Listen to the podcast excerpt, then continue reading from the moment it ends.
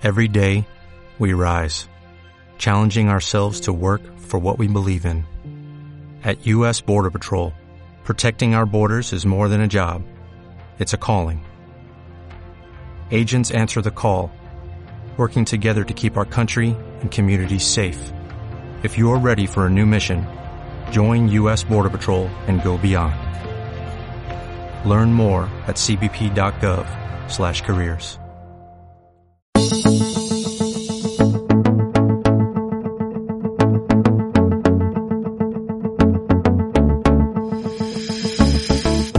Muy buenas amigos del descuento, bienvenidos a un nuevo programa del descuento Real Betis.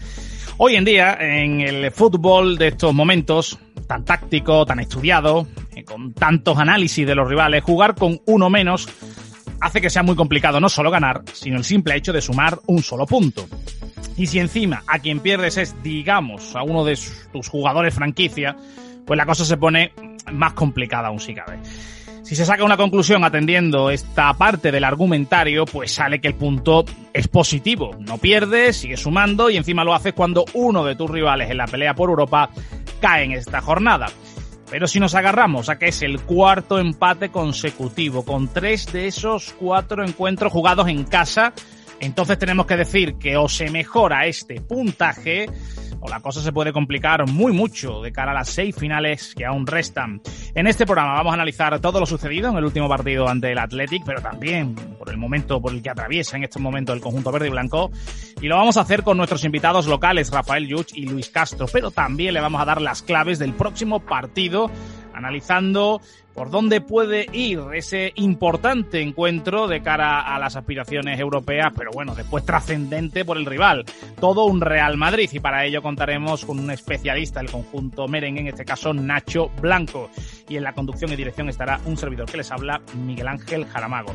Pero antes le tenemos que hablar de Ofietech, que ya sabe que patrocina este programa, una consultoría de externalización logística que te ayudan a optimizar tus procesos si necesitas cualquier tipo de transporte en materia de empresa. ¿Cómo conocer su método? Muy sencillo. Entran en la web OCIE con dos o.tech y ahí te informan de todo. Como también en la web señaldeemergencia.com puedes encontrar productos relacionados con la seguridad vial, además de ofrecerte cursos muy interesantes. Si quieres estar más seguro al volante, señal de emergencia V16 es sin duda tu empresa, como también lo es EM Delivery Road para cualquier tipo de almacenaje o realizar cualquier tipo de transporte. Solo tienes que entrar en, la, en el correo emdelivery con y routes arroba gmail.com y ahí envías eh, tu correo solicitas cualquier tipo de información y te facilitas eh, y te facilitan todo lo que necesites. También tienen un teléfono al que pueden llamar para solicitar cualquier tipo de información al respecto, llamando al teléfono 692 32 1051. Bueno, pues ahora sí saludamos a todos los que nos escuchan a través de Neo FM, la 90.4, con su señal en directo, ya lo saben, a través de Neo FM. Estamos todos los lunes y viernes a partir de las 9 de la noche, la noche del fútbol sevillano. Y si algún lunes no nos encuentran a las 9, pues sintonicen el martes a las 3 y media o entren en la web neofm.es porque ahí estamos con casi total seguridad. Y como no, saludar a los que nos escucháis tanto a través de las diferentes plataformas. Sabéis que estamos en iVoox, a la que siempre les animamos a suscribirse porque nos apoyan y además también les va a llegar la notificación de cuando subimos todos los programas. Pero si lo desean, pues eh, pueden escucharnos también a través de Google Podcast o Spotify, son otras de las facilidades que le damos, como también la web eldescuento.net. Y saludar eh, también, por supuesto, a los que lo hacéis a través directamente desde la web, eldescuento.net, donde nos escuchan sin ningún tipo de plataforma. Ahora sí, amigos del descuento, vamos a arrancar un nuevo programa, El Descuento Real Betis, así que pónganse cómodos y vamos a asegurar un muy buen rato y si no, al menos como siempre, denos esa oportunidad y quédense a comprobarlo. Bueno, pues ahora sí, arrancamos un nuevo programa del Descuento Real Betis. Saludamos a nuestros invitados de hoy. Muy buena, Rafa, ¿qué tal? ¿Cómo estamos? Hola, muy buena, muy bien, muchas gracias y saludos cordiales. Bueno, Rafa, hay que ver eh, lo complicado que se antoja eh, el hacer un análisis de un encuentro atendiendo a una expulsión en el minuto 10 de tu jugador franquicia, prácticamente es difícil hacer un análisis mm, mm, abstrayéndote ¿no? de esta, de esta circunstancia, ¿no, Rafa? Muy, muy marcado, muy marcado porque fueron, fue justo al principio del partido Y bueno, yo me quedo con alguna clave positiva como eh, la competitividad que tuvo el equipo en todo el partido, no le pierde la cara ni siquiera luego en la segunda parte, cuando ya empieza el Bilbao a meter jugadores más titulares como Raúl García o el propio Iñaki Williams. Es verdad que en la segunda parte el Bilbao ya después de, tenía más físico eh, que el Betis, llevaba más minutos con 11 y, eso se notó, tuvo ocasiones de, para marcar. Y, pero el Betis se mostró en todo momento hasta el final, que tuvo la última ocasión para, para llevarse los tres puntos eh, dentro del partido y eso creo que es una noticia bastante positiva. Y saludamos también a Luis. ¿Qué tal, Luis? ¿Cómo estamos? Hola, Miguel. Buenas tardes. Bueno, como diría Bosco, no fútbol es fútbol. Eh, como también hemos dicho aquí muchas veces en el descuento, en el fútbol todas las posturas son defendibles. Y como también hemos dicho muchas veces, ¿no? Que en las previas, bueno, pues eh, si nos atendemos a diferentes circunstancias que ocurren en los partidos, muchas veces, pues no sirven absolutamente para nada. Aquí le vamos a dar la previa del Real Madrid eh, a continuación con un especialista del conjunto blanco, pero bueno, eh, podrán comprobar que a lo mejor no sirve para nada porque le expulsan a un futbolista, como en este caso al Betis, en el minuto 10, un jugador eh, top junto con Canales. Y oye, pues eso ya, todo lo que tú tuvieras planeado va al traste, ¿no, Luis? Pues sí, el hombre propone y, Dios y el, y el señor del bar disponen. todo el planteamiento se viene abajo a partir del minuto 11 una expulsión que, para mí es bastante discutible, por no decir injusta. Y claro, pues a partir de ahí cambia todo lo que tuviera Pellegrini pensado y todo lo que habíamos hablado, o sea, lo habíamos hablado antes, las previas y eso, pues, pues, todo varía porque porque te ves abocado a jugar 80 minutos más, más el descuento con un, con un futbolista menos y además es uno de tus futbolistas franquicia, ¿no? como has dicho tú antes. Mm. Así que pues, todo, el partido está condicionado y marcado por eso, evidentemente.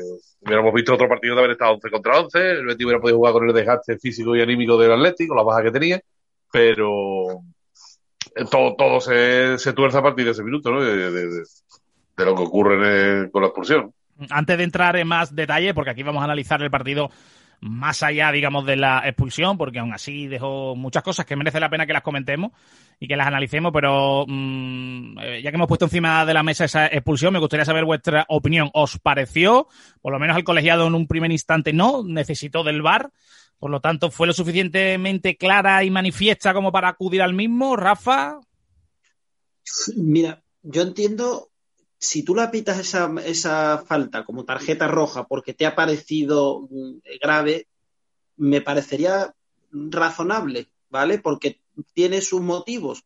Es una tarjeta para mí naranja, es una entrada naranja.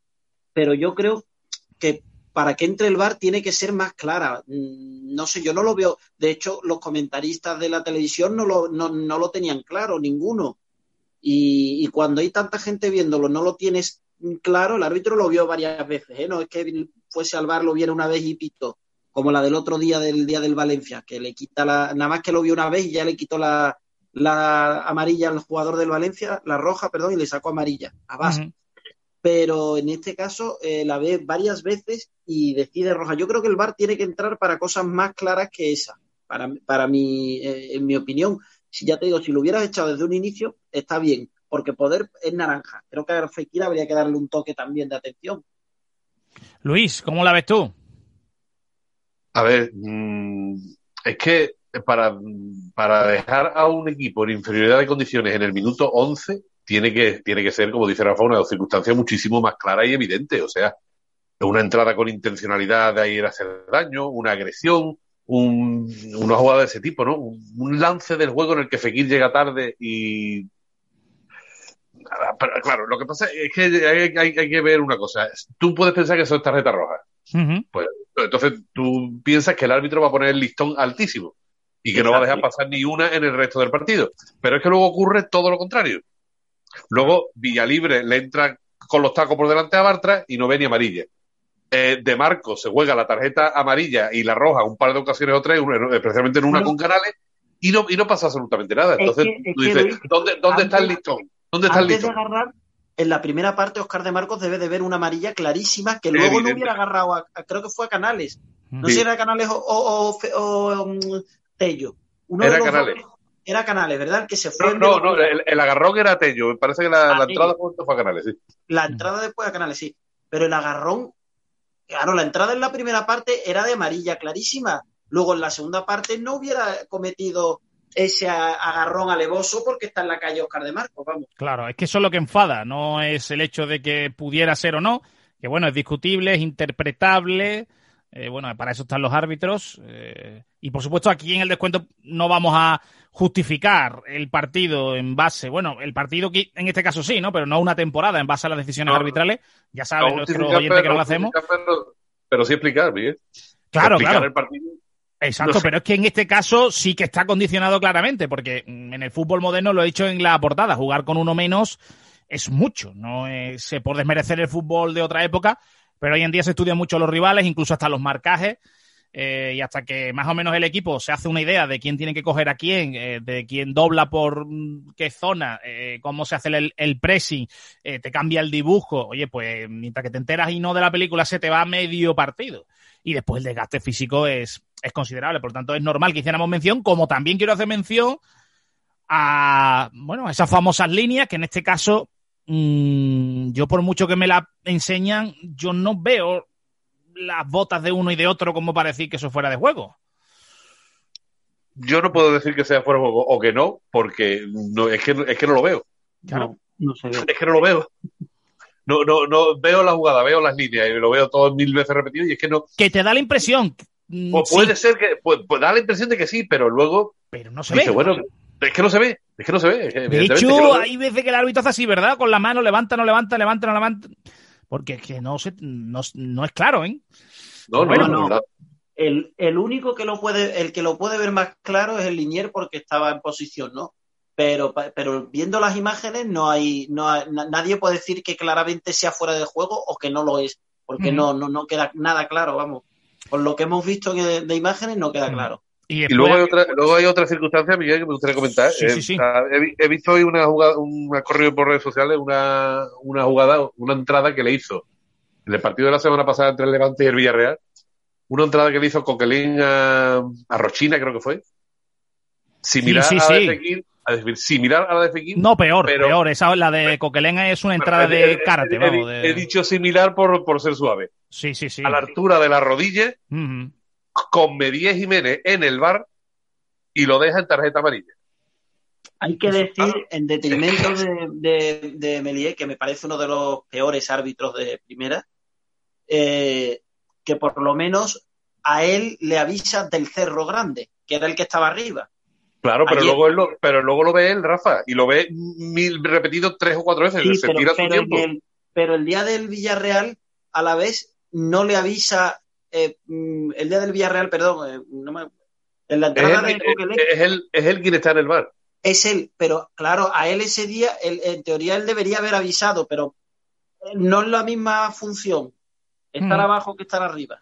Hay una diferencia, lo digo quizás un poco verá, y me parece un mal árbitro, ¿eh? creo que es un árbitro de, de los más bajos de nivel en primera. Mm. Pero es que si no, le, si no le avisa es porque considera que no debe ser más allá de amarilla. Porque si no hubiera hecho lo mismo que hizo del perro grande ayer, avisarlo. No, lo que pasa es que, a ver, eh, está por un lado que si el árbitro de campo lo, ve pues, y lo juzga, aunque sea con amarilla, ya sí da pie a que desde arriba puedan entrar.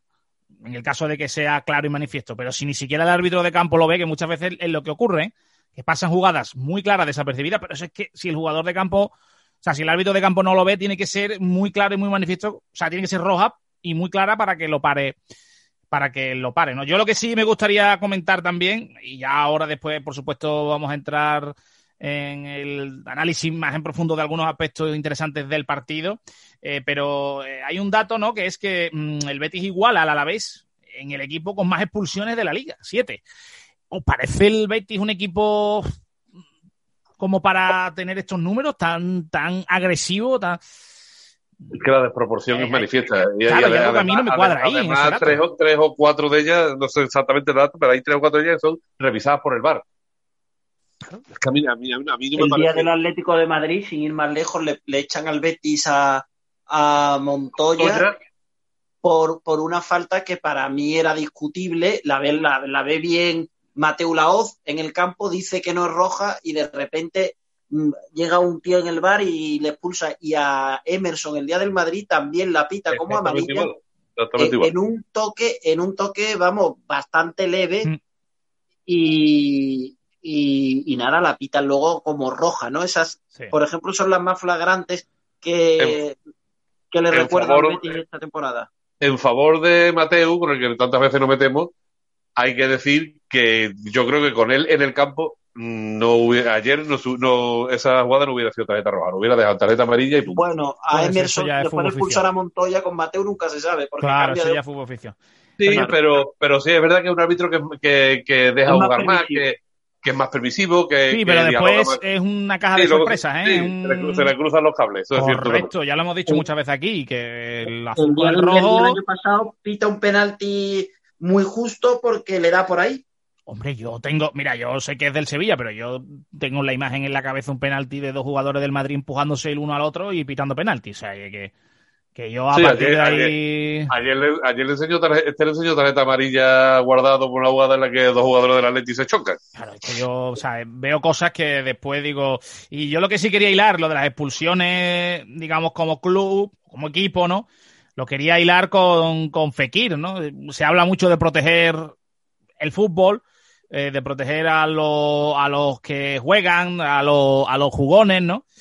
Y, claro, si tú ves que Nabil Fekir es el jugador que más faltas recibe, no solo esta temporada en el top 5 de la liga, sino también entre las cinco grandes ligas de Europa, mmm, y ves que en cambio lleva tres expulsiones con el Betis en 60 partidos, mmm, y después lo hilas, ¿no? Con que el Betis es el equipo más expulsado, dices tú, bueno, entonces eh, toda la que le dan a este hombre eh, después no, no, queda reflejado por ningún lado, porque después al final el que, al que los pulsan es a él.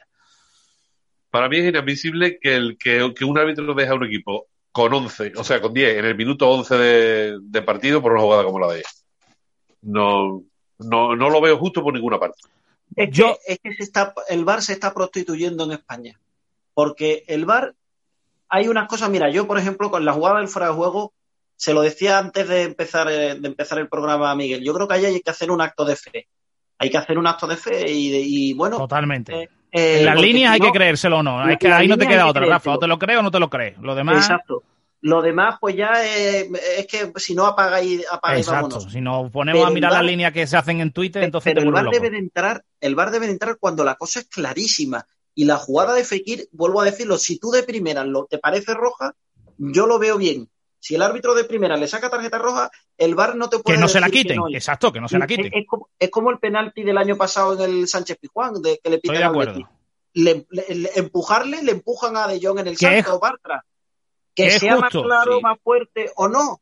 Ahora, el VAR no te puede anular eso nunca. Exacto, como no puede anular la mano de Alex. exacto, exacto, Pero tiene que entrar para cuando es una ocasión muy clara, una roja. Una roja Pero si el árbitro de campo no lo considera así, y después lo que, lo que hemos dicho, que si después no mantiene un criterio igualitario durante el resto del partido, es lo que sí que hay enfada. Dicho sea de paso, o dicho lo cual, no vamos a esconder que Fekir estuvo torpe. Lo, he comentado, ¿eh? Lo, he comentado yo al principio. Exacto, y lo vuelvo a recalcar que estuvo torpe porque eh, propicia, propicia que lo puedan expulsar como finalmente lo expulsa. Y nada, y a partir de ahí, bueno, pues vamos a intentar sacar las cosas positivas, ¿no? Mm, yo diría que portería cero con uno menos. Eso yo creo que es un dato muy importante. Que Mandy eh, en jugadores propios ahora destacaré, ¿no? Pero que Mandy y Bravo se eligieron como las grandes figuras del, del partido defensivamente. La verdad es que Bartra, también. también. Hicieron la verdad que un auténtico partidazo. Y hoy es verdad que, amén de que la posesión la tenga el rival, de que tenga algunas ocasiones, al final pudo incluso ganar. Yo me quedaría con esto, que cuando no se puede ganar, eh, que se empate, y cuando estás con uno menos 70, 80 minutos, pues por lo menos que sea un partido tan digno, tan digno como el que firmó ayer el Betis, ante todo un Atleti de Bilbao herido, no porque viniera haciendo un buen fútbol, pero estaba herido y quería resarcirse. A mí no que no me cuenten que el Atleti venía a pasearse por el Villamarín, porque a mí esa sensación no me dio.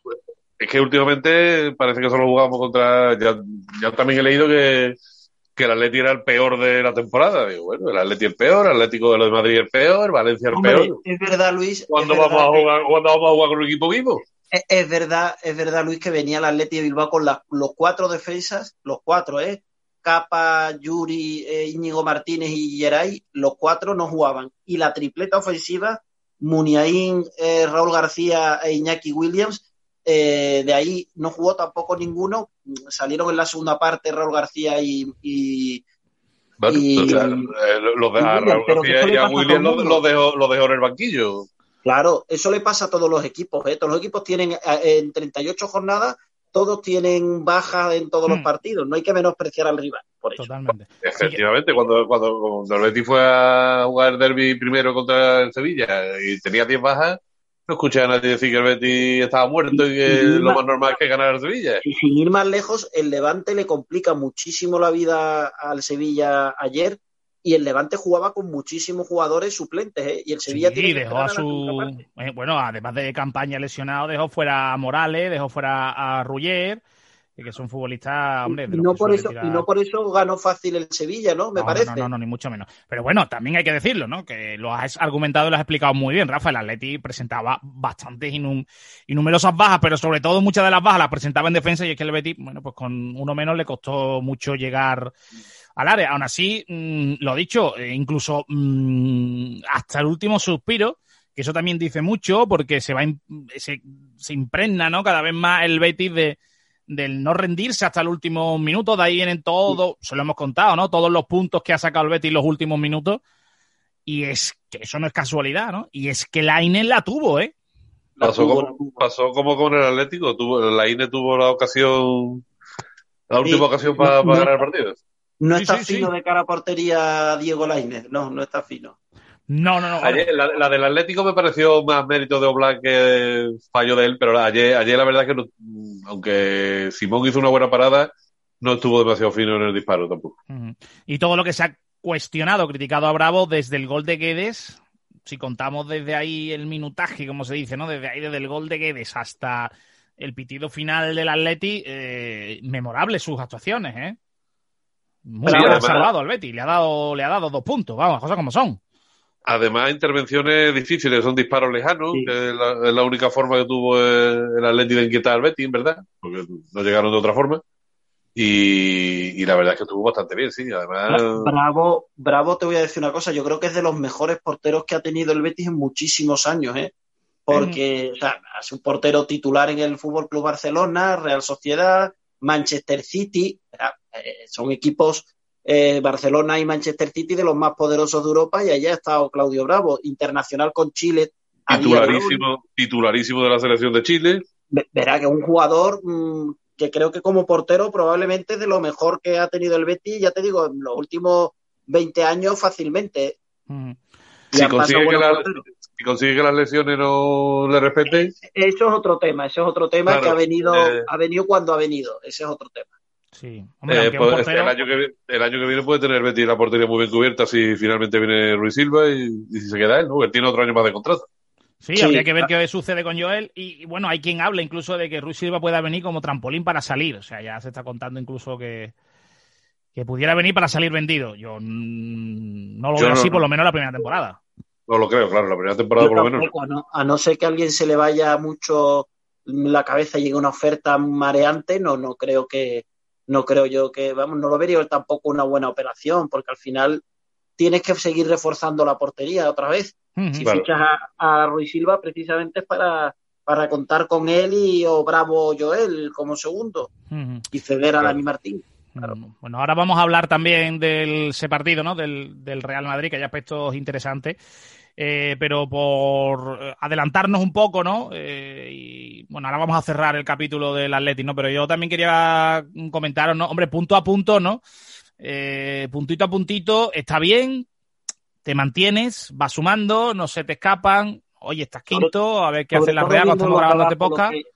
Viendo los rivales lo que hacen, ¿verdad? Y el calendario. Claro. lo, que, lo que pasa es que, claro, es que. Pero se ha escapado, se ha escapado una oportunidad buena, ¿eh?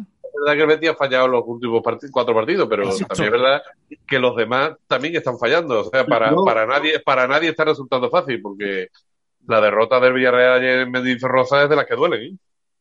Eh, yo viendo yo viendo el calendario que tienen los rivales más, más próximos del Betis eh, tanto Villarreal como Granada, eh, incluso Real Sociedad, sobre, todo, sobre todo Villarreal o Granada, que tiene, es que el Granada tiene que jugar con el Sevilla, con el Barcelona. mira, yo, si os parece, Rafa Luis, yo por aclarar un poco esto, yo por aclarar un poco esto, y yo creo que estaréis conmigo, yo creo que el trío que va a luchar por la Europa League y la Conference League, yo creo que eso está claro y definido de aquí a final de temporada.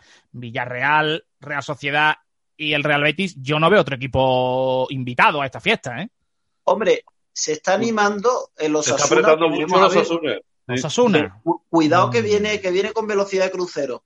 el Osasuna.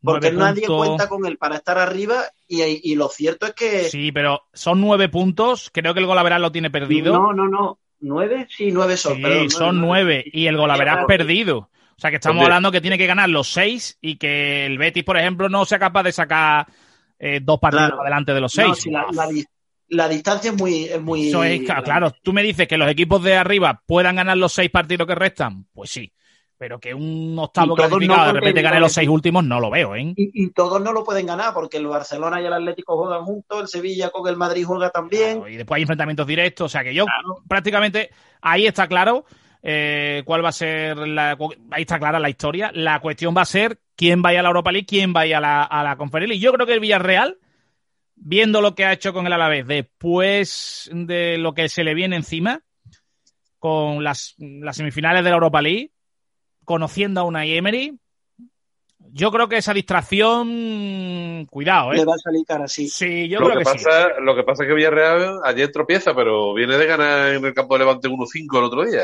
Sí, pero cuidado, que ese 1-5, Luis, eh, ahí sí que hay que decir que fue un Levante mmm, que se sacó las chanclas, ¿eh? De hecho, Paco López, después de ese partido, los coge, ya esto es información más que opinión, información, los coge, los mete en el vestuario y dice, señores, a mí este ridículo de aquí a final de, temporada, como que no. Y no solo hace eso, sino que si os dais cuenta, precisamente por eso cambia prácticamente gran parte del 11 contra el Sevilla. Le dice, sí, señores, pues venga, lo, ¿quiénes son los pesitos pesados de aquí? ¿Quiénes son los gallitos? Tú y tú y tú, al banquillo. Y cuidadito, que quedan seis y como se ponga la cosa tonta, no jugáis. Y oye, mmm, ahí tiene la reacción. Entonces, mmm, eh, yo ese partido para mí es trampa, el 1-5. Para mí es muy, para mí es trampa, por mucho que el especialista del Levante nos dijera que no, cuando hablamos con él en, el, en la previa del Sevilla, para mí es trampa. Así que bueno, vamos a ver al final cómo se le presenta. Eh, capítulo de nombres propios y algún apunte más que queráis hacer del Atleti antes de irnos con el partido de Madrid. Para pues, mí, lo que yo, lo, sí. sí. Sigue Luis, ahora luego. Sí, Dale, Luis. No, eh, ya lo que, lo que hemos dicho, una defensa tan criticada como la del Betis en los últimos tiempos, pues a, mí me parece que allí estuvo impecable, sobre todo el dúo central. Bartra ha vuelto de la lesión mucho mejor que se fue, las dudas que teníamos, ¿recuerda Miguel lo que hablamos? Sí. Y, pero... Se fue en el viejo Betty y llegó en el nuevo. Correcto, y, y, de momento está cumpliendo, además Pellegrini debe haberlo visto en los entrenamientos porque ha seguido contando con él, ¿no? Uh -huh. y, y, yo, es que este futbolista es mi, una de mis debilidades, pero quisiera volver a destacar otra vez el partido de Aitor Ruibal porque sí. a mí me, me, parece un tío honradísimo en el campo, que da todo lo que tiene y que además el día que se asocie, el día que aprenda a asociarse bien con los compañeros, y eso le falta un poco todavía. Eh, en su primera temporada en el primer equipo, eh, cuidado. Correcto, puede, puede cuajar en un jugador bastante interesante. Sí, Ayer, hay... cuando lo sustituyó Pellegrini, estaba ya absolutamente agotado, no podía más. Uh -huh. ¿Alguien más destacaría, Rafa, y algún apunte más de este sí, encuentro? Mira, yo destacaría que lleva un par de partidos después, había tenido un altibajo en el rendimiento Canales y ayer volvió a hacer un partido bastante bueno con, eh, de los de antes de, la, de los del mes de enero. Uh -huh. eh, que, que, para mí tuvo mucho mérito porque eh, estaba solo con, con Guido y tuvo que bregar en el medio del campo sin, la, sin ayuda, con uno menos y creo que lo hizo bien y arriba también estuvo acertado Canales dando alguna algún balón de gol. Uh -huh. Le faltó, le faltó eso, le faltó el, el gol, eh, pero bueno, claro, pedirle el gol ayer ya sería sacarlo prácticamente a hombro. Y oye, una, una cuestión más, si se quedara Mandy sería ideal y viniera Musakio como están hablando, la parcela central eh, con Mandy, con este backtrack, si viene Musakio a un buen nivel y Víctor Ruiz bueno, pues se queda ahí como un buen, un buen complemento y protagonista si mantiene el nivel a coste bastante bajo mm, puede armar el Betis. Sería bastante interesante, pero claro, eh, hay que firmar a Musakio, que dicen que ya está firmado, y hay que intentar que se quede Mandy, ¿no? Esa es la clave. Pues el, problema, el, problema, es más bien que se quede Mandy. Que se quede Mandy. Es que después de ver este Mandy, es que además tiene una salida de balón fluida, es que es muy limpio. Tiene una salida de balón limpia. Técnico. Además muy elegante. rara, vez da, rara, vez da, una mala patada. Eh, ah.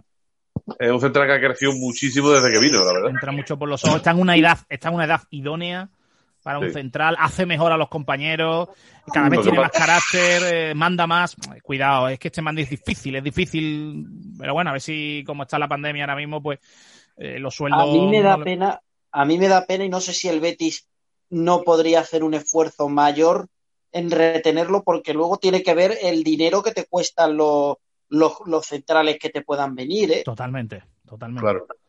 Eso te lo ahorra ya teniendo a Mandy. Yo haría eso. O sea, yo si fuera. Es que ya lo, es que ya lo tienes. Claro, ¿cuánto, ¿cuánto, me cuesta un central? 5, 6, 7 millones, más o menos. Oye, mira, pues coge esos 5, 6, 7 millones y se lo doy a Mandy. Claro. ¿Y cómo se lo doy? Oye, pues en vez de firmarle cuatro años, como le pueden firmar mucho, pues lo firmo seis. Y le reparto esos seis en esos, o sea, reparto esos cinco o seis millones en esos seis años. Y me acerco. Y, o, o, o, cinco y una, y una pequeña prima de fichaje. Y lo compenso un poco. Yo creo que una, alguna fórmula así deberían de buscar. Oye, yo no soy director deportivo, pero es posible que la hayan buscado, pero también habrá que ver lo que, lo que tiene los cantos de sirena que tiene él por ahí. Eso está claro. Bueno, como este tema vamos a tener tiempo, porque queda todavía temporada y cerraremos seguro con un programa último hablando de los movimientos. Nos vamos a ir ya a escuchar a nuestros eh, patrocinadores. Eh, y a la vuelta vamos a estar con ustedes de nuevo para contarles el partido del eh, Real Madrid, que está aquí ya a la vuelta de la esquina. Ya saben, jornada intersemanal eh, así que tenemos que hacerle la previa en este podcast. Nada, no se vayan, un segundito, que a la vuelta estamos con todos ustedes y estará ya Nacho Blanco aquí también con vosotros para contaros, bueno, pues cómo llega el conjunto madridista. Y ya de paso también vamos a hablar un poco de esta famosa Superliga, como no. Tenemos un especialista del Real Madrid, como no preguntarle por esa Superliga que, bueno, parece que le han pegado un tiro importante en apenas unas horas.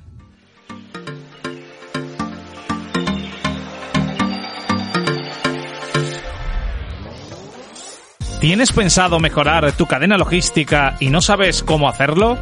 En Ocietech tienen la solución. En Ocietech te ayudan a optimizar tu eficiencia y conseguir objetivos mediante procesos de outsourcing 4PL. Ocietech es neutralidad. Ofrecen una oferta integral y poseen un gran capital humano cualificado. Conoce el método Ocietech basado en la última tecnología y software avanzado OCIE, recuerda, con dos O, punto tech. Evita los accidentes de carretera y siéntete protegido con señal de emergencia V16. Una señal de emergencia que, junto con su aplicación móvil, contribuye a la reducción de las víctimas de accidente de tráfico y minimizan sus consecuencias. Puedes adquirir esta señal, así como descargar su aplicación en la web señaldeemergencia.com. Hazte con una de ellas y usa su app y estarás más seguro al volante. ¿Necesitas almacenar cualquier producto o enviarlo a cualquier destino? M Delivery Roads tiene la solución. Especialistas en el transporte última milla te ofrecen una gama de servicios a bajo coste. Pueden consultar su catálogo y ofertas mediante el correo mdeliveryroads.gmail.com Recuerda, delivery con Y o también llamando al teléfono 692 32 10 51 y te informarán de todo sin compromiso. Bueno, pues tras escuchar estos eh, consejos que nos ayudan, como ya saben, a tirar adelante con este programa para que lo puedan disfrutar ustedes allá donde nos quieran escuchar, es el momento de saludar a Nacho Blanco, como le hemos prometido. Muy buenas, Nacho, ¿qué tal? ¿Cómo estamos? Muy buenas, pues estupendamente. Bueno, eh, si te pregunto por la Superliga, eh, yo creo que estaría haciendo lo mismo que lo que todo el mundo hace, ¿no? Normalmente. Así que vamos a aparcarla un poco. Me puedes preguntar de lo, de lo que quieras, no hay problema. Eh, no tengo más que la obligación de preguntarte, pero la vamos a aparcar un poco, ¿no? Vamos a primero a conocer cómo llega este Real Madrid pensando en el Betis, la Liga, o tiene el ojo ahí puesto mirando Chelsea. pues es complicado, ¿no? Es una semana eh, bastante convulsa eh, porque ha estado más el tema de fuera del campo, de despachos, por decirlo de alguna manera, con todo esto de la Superliga, eh, más que lo que es la competición en sí. Entonces, el Madrid viene de, bueno, de resolver con, con cierta facilidad ante el Cádiz, con un Benzema estelar, con un equipo que venía con muchísimas bajas, con un mediocampo eh, pues eh, un mediocampo donde solo estaba Casemiro, ¿no? De, de los titulares, pero bueno, se ha sabido sobreponer y ahora el partido con el Betis, el partido del sábado, pues es un partido un poco trampa, ¿no? Porque el Madrid está en buena disposición de disputar el título de liga, pero bueno, a su vez yo creo que dentro de la afición, pues realmente hace ilusión, ¿no? Esa semifinal eh, con el Chelsea, que se le ve como un rival menor, luego habrá que demostrarlo en el campo. Y bueno, pues eh, tampoco está muy claro todavía eh, bueno, eh, la alineación que pueda sacar el Madrid. Creo que no va a haber muchos cambios porque la verdad es que como hay mucha lesión y demás, entonces bueno, pues vamos, vamos a ver. Es una cierta incertidumbre, yo, yo diría. Y por la parte verde y blanca, Rafa, Luis, os pregunto, algo que está por ahí, yo sé que es más, entre comillas, de barra de bar, pero bueno, depende de cómo se mire. Yo a mí me gusta aquí también traer temas un poco más coloquiales. Eh, ¿Creéis que la, expulsión de Fekir de alguna manera hablan también de que, oye, esto ya es muy rebuscado, ¿no? Eh, en el bar eh, era del colegio madrileño, quien estaba en el partido del Atleti, que es quien manda la expulsión de Fekir, jugando seguidamente con el Real Madrid. ¿Creéis que esto también tiene mucho que ver? Yo creo que a mí me parece muy, muy retorcido eso. Muy retorcido, ¿eh? pero oye, que está ahí, ¿eh? Cuidado. Pero, pero, también, también, también, hay quien dicho que también hay quien dijo ayer que Fekir se había borrado del partido de, Madrid. Ahí quería llegar yo, que Fekir, a, mí, a, mí, eso sí que me parece una solemne meme, vamos. Eso sí que ya vamos, ni, ni aquí entre nosotros ni que Fekir fuese Leo Messi, para nosotros es un grandísimo jugador, pero bueno, no, no sé, creo que tampoco que no está, pues bueno, para el Betis una baja, pero, pero bueno, seguro que, salen otros y, también, también buenos, no del mismo nivel que Fekir, que, junto a Canales es, son los dos jugadores más top, pero bueno, que ya está, sale otro y lo hará, y lo hará igual de bien, seguramente. A mí me gusta poner encima de la mesa todos los asuntos, porque seguro que a nuestros oyentes, oye, pues estas cosas también le gustan, ¿no? Que vea que aquí lo tratamos todo y que somos capaces de argumentar cualquier cosa retorcida que se pueda llegar a pensar. Por cierto, de hecho, presenta, estoy leyendo que presenta alegaciones a la tarjeta roja de Fekir, el Betis. va a intentarlo, pero vamos. Ya, el primer comité ya le ha puesto eh, un, partido de sanción, por tanto, de momento lo que se sabe es que no juega el día del Madrid y ahora los recursos, a ver si prosperan. Yo no creo que prosperen porque después de haberlo visto tantas veces en el bar como lo vio el árbitro, si lo expulsa, eh, en fin, no, eso, es, eso es prácticamente. Y además es directa, ¿no? Al final, la roja, si me equivoco. es su primera. Y, además sigue percibido sanción.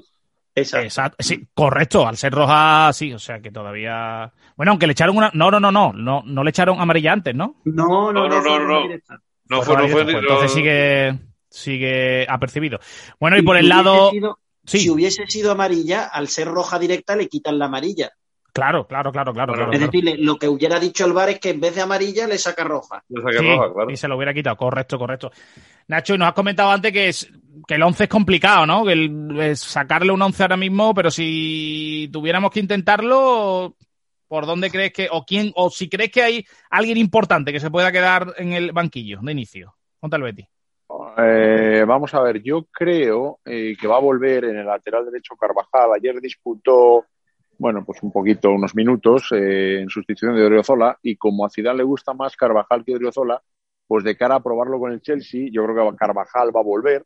Probablemente ayer jugó con una defensa con tres centrales, pase a dos centrales y Marcelo ocupe el lateral izquierdo. Y yo creo que van a jugar Nacho y Militao, pese a que Barán, bueno, es francés, es muy de Zidane, pero Nacho y Militao estaban funcionando bien.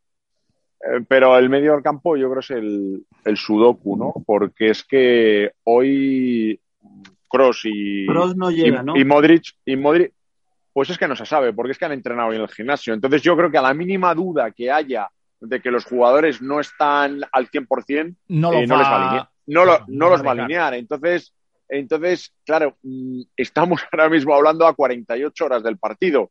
Sí. Pues depende de, lo que, depende de lo que pase mañana. También te digo que alguno de los dos, uno de los dos, o Kroos o Modric, uno de los dos estoy convencido que no va a jugar y el otro no va a disputar el partido completo porque, bueno, pues porque, pues porque no, porque es que al final la gasolina te da para lo que te da. Sí. ¿Y defensa de tres veces, Nacho? No, yo creo que no. Yo creo que va a meter a creo que va a meter a Marcelo de lateral izquierdo, que ayer fue porque no tenía Carvajal y no creo que vaya a repetir. Pero bueno, oye, es, es una alternativa. si uno de los, si llega al medio campo eh, Cross o Modric, eh, yo creo que va a ir a defensa de cuatro seguro. Y, si, no, pues estaría... ya empezará la variantes. Mm, claro, es que, eh, es que, es que hay muchas bajas. Es que hay muchas bajas y entonces, claro, está muy condicionado. Entonces yo creo que no es que le guste jugar como con el esquema que jugó ayer, pero al final ha pensado que era lo más seguro eh, en función de lo que tenía y, mm. ha pensado mejor en, jugar con tres centrales experimentados como Nacho eh, y Militao eh, que no a lo mejor meter un mediocampo, yo que sé, con Isco, que tampoco es muy de su confianza, o con Marco Asensio, que bueno, lo utilizan a veces en medio del campo, pero bueno, es un jugador más de cualidades ofensivas que, que estar mm. organizando en medio campo o de trabajo de medio campo. Nacho, ¿y qué Madrid crees que se va a presentar?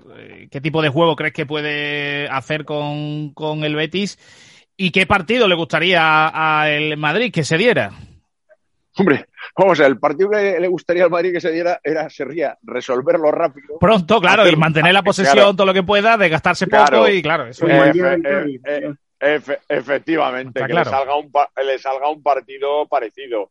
Eh, bueno, yo creo que va a ser un partido disputado y que el Betis va a tener su chance, eh, porque, claro, a medida que si el marcador eh, no está abierto, muy igualado, o gol arriba, gol abajo, a medida que pasen los minutos, yo creo que el Madrid va a estar focalizando más en el partido del Chelsea, porque quieras o no, pues al final los jugadores, oye, la Champions lo tienen muy muy metido dentro de la cabeza, y la afición también. Sí, pero ¿tú no eh, crees, Nacho, que teniendo la liga ahí como la tiene, mm, si el partido está ajustado, yo, yo veo un Madrid yendo a por el encuentro primero, ¿no? Eh, eh, evidentemente, evidentemente, pero, pero quieras o no, el subconsciente prima mucho y el Madrid...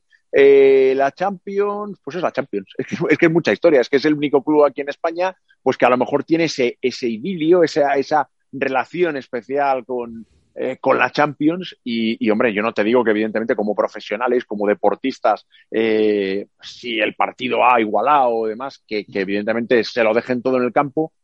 Eh, pero bueno, yo, yo sí que le veo al Betis, evidentemente tiene que hacer un gran partido el Betis, tampoco puede salir así por así, pero sí que le veo al Betis que si el Betis sí le veo opciones, haciendo un buen partido, ¿eh? no mm. en, el, en, el, en este caso en Valdebebas, no, no ganas eh, haciendo un partido regular, no, mm. tiene que dársete unas condiciones eh, favorables, pero si el Betis eh, bueno, se pone a lo mejor en ventaja o hace un buen partido, sí que le veo por lo menos oportunidad de, puntuar y ya te digo, el, partido soñado para el Madrid sería pues oye, en la primera parte con un 2-0 con un 2-0 y, y, dejar pasar los minutos. claro, dejar pasar los minutos y poder el cambiar. Betis, sí. El Betis lleva tres temporadas sin, sin perder en el Bernabéu. ya no solo sin perder, lo que os iba a cuestionar o a preguntar, a plantear es sin encajar un gol. Sin encajar un gol tampoco. Es todavía más fuerte. Yo creo que hay pocos equipos que puedan decir eso. ¿eh? 0-1, 0-2, 0-0. 0-2 y 0 y 0 Exacto, exacto. O sea que, oye. Eh... Bueno, pero, pero al final son entrenadores distintos. Mm, de hecho, el Betis, de hecho, en las tres temporadas el Betis ha cambiado en las tres temporadas de entrenador. Una fue Setién, la otra, bueno, no, dos fueron con Setién y la del año pasado con. con las dos victorias fueron con Setién y el empate con Rubí. Y, el, luego el empate con Rubí. Y luego, aunque el entrenador pueda ser, bueno, en varios años el mismo, el Madrid no está jugando este año como otros años. El Madrid este año es un equipo eh, defensivo. O sea, defensivo eh, totalmente. Sí, pero bueno, si arriba tienes a Benzema, Asensio, Vinicius... arriba está sobre todo, arriba está sobre todo Benzema, que probablemente con, con 33, que hace 34 años en diciembre, está en su mejor momento. en el mejor momento. con, media, con media te hace dos. Con media Claro, y, de ahora, y- ahora, y ahora ya no está eclipsado por Cristiano tampoco. ¿no? Eh, Es lo único que le faltaba a ese es futbolista. tema. Gol. Ese Es, es lo único tema. que le faltaba. Es un- lo demás lo tenía es un todo. jugador que ha tenido una calidad tremenda, pero yo Exacto. creo que cuando tú tienes al lado como al esto no, el programa este, mi primo es zumo solo, el hermano mayor, pues como Sí. que te dejas. Y, y entonces estaba Cristiano ahí al lado, pues dice, Bueno, "Oye, como los mete balón". él, pero en el momento que ha dicho, oye, que, que el que tiene que Eh, meter los goles ahora soy yo. Efe- Ha efectivamente. dicho, y está venga, en pues para en adentro, como nivel- este, como este, como este. eh, sí. Está en un nivel estratosférico. O sea, podríamos sí, sí. ahora mismo decir este año en Liga eh, si el mejor de la Liga es Benzema o Messi, porque está a un nivel increíble.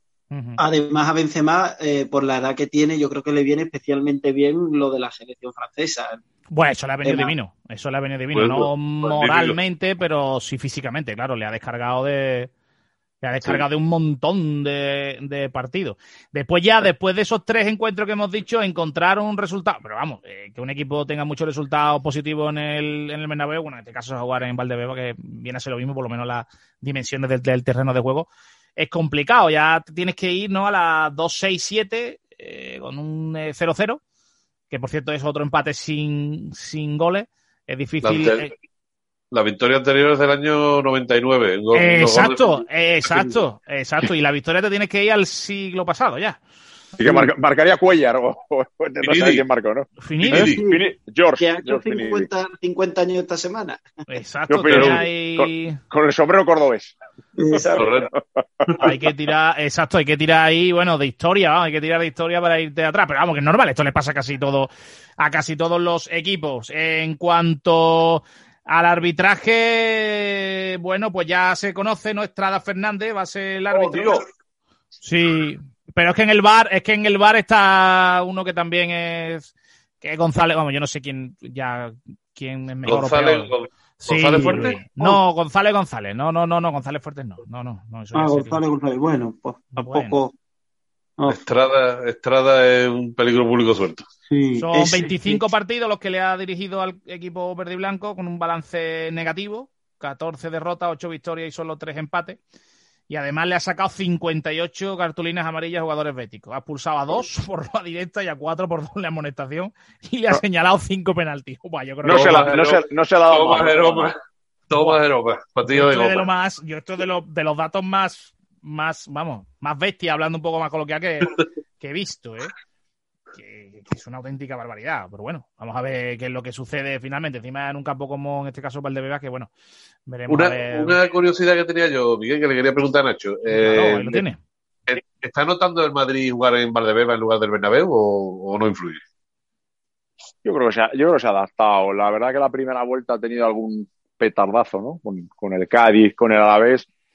Pero yo creo que ya los, los jugadores llevan ya jugando mucho sin público y, y el Madrid ya lleva jugando pues, pues bastante en Valdebebas. Entonces, Además, yo las creo dimensiones son las mismas, Nacho. Son iguales, campo. ¿no? Eso te iba a Sí, decir. pero y público ¿sabes lo ahora no hay en ningún lado. pero ¿sabes lo que pasa? Que aunque, que aunque las dimensiones sean las mismas al principio, cuando empiezas, ¿no? a, Quizá. cuando empiezas Claro, a jugar, claro. el ver una grada tan pequeña parece como es que es más pequeño el campo. Entonces los como, jugadores si, como, como si no, estuvieran, no. como si estuvieran entrenando para que jugando. Sí, yo lo único, mira, cla- Lo- lo efectivamente, que pero hasta- Claro, pero a estas, a estas alturas, sinceramente, a estas alturas ya eh, no, no, no le afecta. De hecho, No. de hecho, es más fácil, es más fácil que cuando vuelva al Bernabéu, a lo mejor los primeros partidos se le haga raro que ahora mismo que lleva ya jugando muchos años. Sí, no, además, bueno, Claro. los últimos resultados, pues ahí está, resultado positivo con el Liverpool, eh, le ganó también al Barcelona, oye, es un campo, ahí Sí, ganó sí. la Liga, ahí ganó Sí, la Liga del año pasado. O sea, que Está claro. Lo que sí es verdad que, bueno, ahí ya, y esto es también hilar fino, ¿no? La climatología sí, sí es diferente, porque es un campo más abierto, donde el viento circula y se mueve más.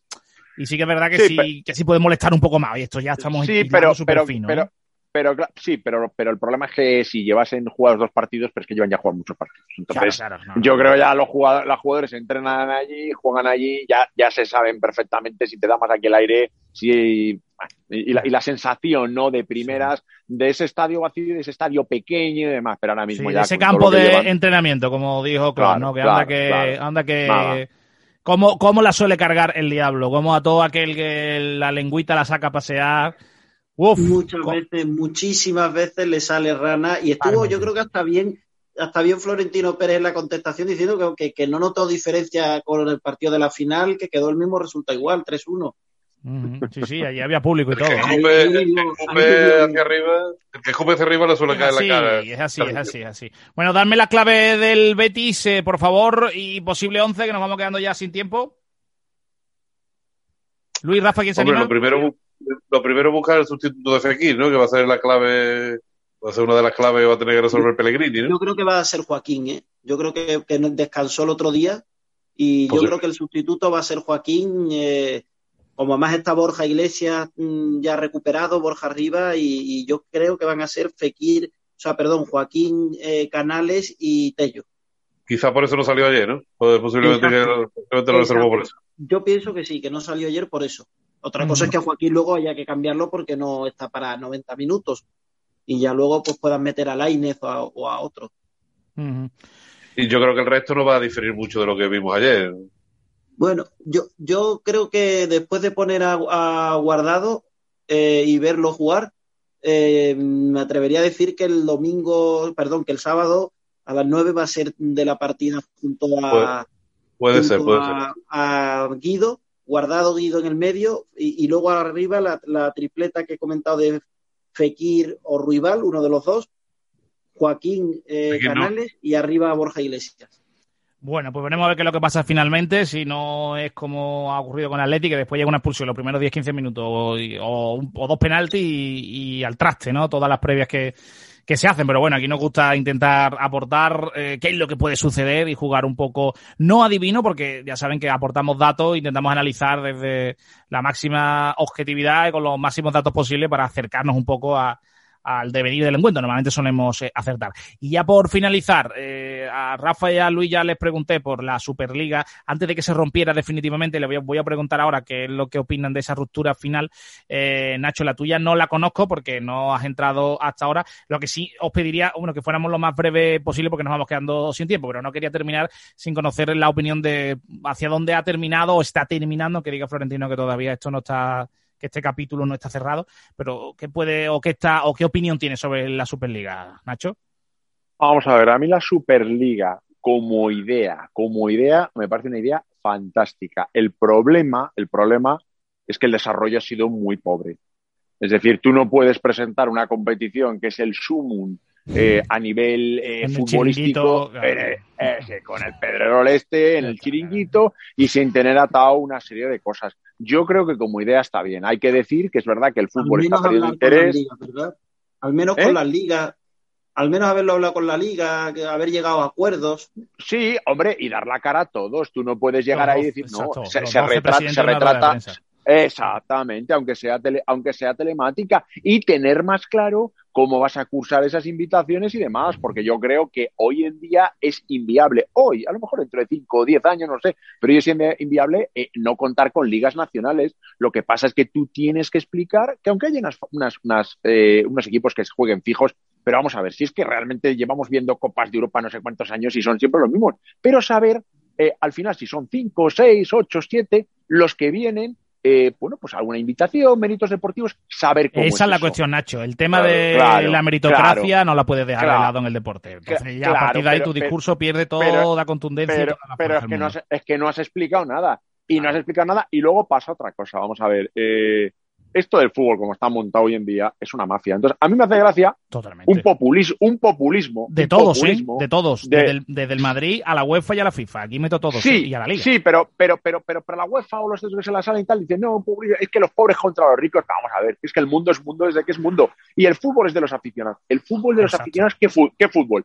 El que si tú te vas a comprar una camiseta de tu equipo de fútbol te cuesta entre 75 y 150 euros, el que tú te sacas unas entradas para la Eurocopa el año pasado en Bilbao y ahora a lo mejor se juega la sede en Sevilla y te cuestan 150 euros, la Supercopa en Arabia, el Mundial en Qatar, jugadores cobrando 8, 10, 12 millones de euros. Es que este fútbol hay que revisarlo. Exacto. Pero hay que revisarlo a la baja. Yo creo que si se baja, muy a más a la gente, eh, claro, eh, los salarios bajan y del mundo del fútbol baja en general, se vuelve más accesible y se reducen gastos. yo creo que ahí está más el entendimiento que forzar la máquina más. Forzar la máquina más. las entradas y están llenos los campos, ¿eh?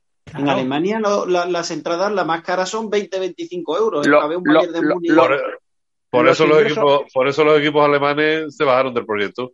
los ingresos, los ingresos es difícil, bueno, también a lo mejor, bueno, rollos con la UEFA, ¿no? Pero los ingresos es muy difícil subirlos más. Lo que pasa es que los clubes saben que, los, que, la UEFA se lo está llevando todo. y claro, a mí, por ejemplo, hay, cosas, hay cosas que a día de hoy en este fútbol no entiendo. O sea, tú tienes un jugador argentino, uruguayo, chileno, pero ¿qué es eso que a mitad de temporada se te vaya a hacer una clasificatoria a jugar con Bolivia? Eso no puede ser. O sea, hay que darle una vuelta a todo el fútbol. en eso, ya, eso ya lo hemos hablado aquí, ¿verdad? El tema de, los parones de selección en mitad de la temporada. es, algo totalmente eh, que, Yo lo pago y tú lo disfrutas. Acaba, acaba, la liga, acaban las competiciones y después haga usted que caben antes si quieres. Y después comprime, comprime, claro, comprime usted la, la, usted la competición que acabe en abril. Y luego... Yo por, por apuntar un poco lo que, lo que también el discurso pierde mucha fuerza es por un lado, tú no puedes estar hablando de una crisis y pensar en Mbappé o Haaland, como le está pasando al Fútbol Club y al Barcelona, porque a los demás les molesta. Eh, es que eso, eso molesta, ¿no? Tú tampoco pero, puedes... pero, pero, pero, yo creo, yo creo de verdad, o sea, más que eso, más que eso, es el llegar allí e irrumpir como un elefante en la cacharrería y, y no, y no decir nada. Porque si, tú ahora mismo, si tú ahora mismo coges y dices, mira, el cuarto de la Liga Española va a jugar un playoff con el cuarto de la Liga Italiana dices, me cago en la mar, pues esa está bonito. A lo mejor que juegue, yo qué sé, este año, por ejemplo, que vete tú a saber si acaba el Sevilla cuarto, que igual que acaba tercero o segundo, eh, o, primero, vete tú a saber. Sí, pero luego eh, sin eh, datos, sin datos, Nacho. porque se ha demostrado, se ha demostrado que el, ¿cómo es? El, el, Barcelona con el Valladolid, me parece que fue, o con el Getafe, no sé, un, partido así que tampoco es que. ¿Sí? Apenas ha tenido 100.000 espectadores menos que el Madrid-Liverpool aquí en España. O sea que al final te das cuenta que la gente, la gente, el fútbol del club lo eh. sigue siguiendo y le sigue gustando. Y después el Madrid-Cádiz el Madrid -Cádiz lo vieron menos personas que el Betis Bilbao, por ejemplo, ayer. Por ejemplo. yo, creo. Yo creo que hay que dar, hay que en general, el mundo hay que darle una, vuelta. Hay que, hay que las elecciones es fundamental dar una vuelta. Lo que tú estás comentando de la contracción del gasto, Hombre, vamos a ver, eh, está muy bien tener ingresos, pero lo que hay que reducir es gastos. Es que hay una burbuja y lo primero que hay que hacer es reducir gastos. Porque esto eso, lo ha dicho, eso lo ha dicho Rumenigue. Claro, lo que pueden hacer es, a costa de los pobres, entre comillas, que los ricos sigan, bueno, sigan inflando. yo creo que tampoco sería tan así, pero es que a mí, ¿sabes lo que me parece? Que desde fuera me parece una huida hacia adelante. Me parece que claro, cuando llegó en su momento, hace 20 años, cuando llegó al Madrid, el Madrid estaba en una situación de quiebra económica tuvo la suerte la ciudad deportiva, tal, lo saneó económicamente. Ahora vuelve a ver al Madrid, igual que clubes grandes que están en una situación bastante mala, eh, eh, están mal económicamente. Sí, pero si tú estás mal económicamente, la solución no es mm, me voy a montar mi chiringo y, le voy a contar a los de que con lo que con todo lo que voy a ganar en esa pirámide, si lo de arriba ganamos mucho, las migajitas que lo queden. Voy a derramar, lo voy a derramar. Claro, las migajitas ya tenéis ustedes ahí para comer un poquito, mientras que nosotros seguimos. mira, construyendo un estadio de 800 millones de euros, pero ahora salgo diciendo. el mm, estadio se va a pagar, el estadio se paga solo, ¿eh? eso también hay eh, que, ver, el, ¿eh? el, estadio es una maravilla, pero, pero lo que te digo, lo que te digo es que para mí el problema es la carencia la carencia de explicaciones y, el, no, el no decir nada. Yo estoy convencido, yo estoy convencido que si esto se apoya en números y en datos concretos, esto va, esto va para adelante. Pero claro, tú te vas a chocar con la UEFA y la FIFA, que es una mafia, la Liga de Fútbol Profesional, la Federación Española de Fútbol, que son todo mafias. Entonces, mm. claro, decir esto les estás quitando, es como los políticos, les estás quitando su sustento. Al final le sacarán algo, Nacho, al final sacarán algo. Al final le sacarán algo a la UEFA y a la FIFA. Efectivamente, algo se van a sentar. ¿Qué, lo hace la UEFA? te, echa como locos a todo el resto de equipos diciendo, no, esto es una cosa a los grandes y distrae la atención. Creo, yo creo sinceramente que a mí me parece bien el poner el debate, el debate y el debate con lógica. Creo que hay que dar una vuelta, creo que hay que contraer el gasto, creo que hay que cambiar el fútbol de selecciones, creo que hay que mm. intentar eh, hacer el calendario mm, menos eh, eh, bueno saturado, saturar sí, pero si metes una Superliga lo saturas todavía más. Eh, bueno, si, no, hombre, pero si reduce, si la Copa del Rey empieza con el formato que estaba y reduces la primera división el número de equipos, pues se puede ser. sería, más todavía. Sería más Claro, y, ojo, y ojo, y otra cosa, ya por acabar, y, creo que realmente debería hacerse un fair play financiero serio. Eso es, mira, eso mira, con eso quería, ahí me das en la clave. Yo con eso yo quería ya apuntalar el final, ¿no? Porque si tú el discurso de la Superliga lo, lo basas, ¿no? Es que se va a construir con criterios financieros de sostenibilidad, como se ha intentado vender, y que viene a salvar el fútbol y tal, y tú ahora coges y analizas la deuda neta del Real Madrid, te vas a 354, Barcelona 488 y Atlético de Madrid 590, o sea, si tú tienes este esta deuda, a mí no me hables de un fútbol sostenible, sanéate primero y después me cuentas una película. Pero tú fíjate que aquí se está criticando mucho al Madrid porque hay, pues bueno, pues una cierta versión al Madrid, se lo ha ganado, no se lo ha ganado, pero no se habla nada del City, del City y del PSG. Sí, claro, claro, allí tendrán la misma, película, pero sí. De la marinera, al City y el PSG, claro, eso les da igual. Eso, igual que si me cuentas. Claro, igual que si me cuentas que es que hemos perdido entre todos estos 600 millones. Bueno, y entonces que no han perdido los, los pequeños. A mí, que tú tengas pérdidas no es solución eh, sine qua non para que te montes una. no, no, que esto tiene, tiene que haber una solución de consenso. Sabiendo que, evidentemente, los grandes, los grandes van a ser grandes, pero lo que no se puede es entrar, lo que te digo, elefante en una cacharrería sin dar explicaciones y sin tener diseñada la competencia. Bueno, pues le ponemos el broche. Rafa, muchísimas gracias por estar con nosotros. Muchas gracias, Miguel. Un placer, como siempre. Luis, encantado de tenerte una vez más. Igualmente, Miguel. Un placer estar con vosotros una vez más. Y Nacho, un gustazo y hemos echado ahí un debate entretenido con el tema Superliga contigo, ya que eres especialista del, Real Madrid, como no, teníamos que aprovechar y exprimirte un poco más, más allá de este partido pues- del, del Betis, ¿vale? Pues, pues, muchas gracias a vosotros y nada, encantado. Y a ver si hacemos, hacemos uno de estos de Superliga. Eh, oye, o también te propongo alguno de estos ya que las jornadas están avanzando, hacer algún debate de a ver quién gana la liga, quién no gana la liga, que ya la cosa, y además que está muy emocionante este año. Sí, me está muy emocionante este año. que hagamos cosas de selecciones. Que, aquí en Sevilla muchos quieren que estén el primero y el segundo, el Madrid y el, y el Atlético de, de Madrid, ¿eh? Va a, haber, va, a ver va a ver si siguen los resultados como están, va a haber una jornada apasionante, que es Madrid, Sevilla, Barça, Atleti, esa va a ser increíble. Sí, sí, sí, esa jornada va, va a estar bien. Bueno, pues ahora sí, eh, nos toca ya ponerle el punto final, si no, no terminamos nunca. Y en radio tenemos los tiempos más eh, ajustados.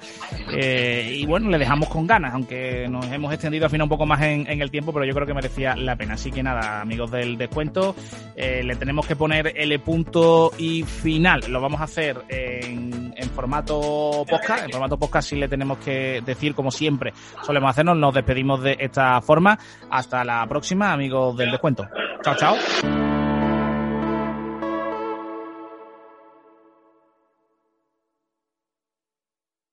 Only 4% of universities in the U.S. are R1 research institutions, and Temple University is one of them. This means 100% of students have the opportunity to participate in hands-on learning and research with world-class faculty. With over 600 academic programs across 17 schools and colleges, Philadelphia's largest public university provides students with a rich variety of opportunities and propels graduates to succeed in their careers. Temple University. Schedule a campus tour today at admissions.temple.edu/visit.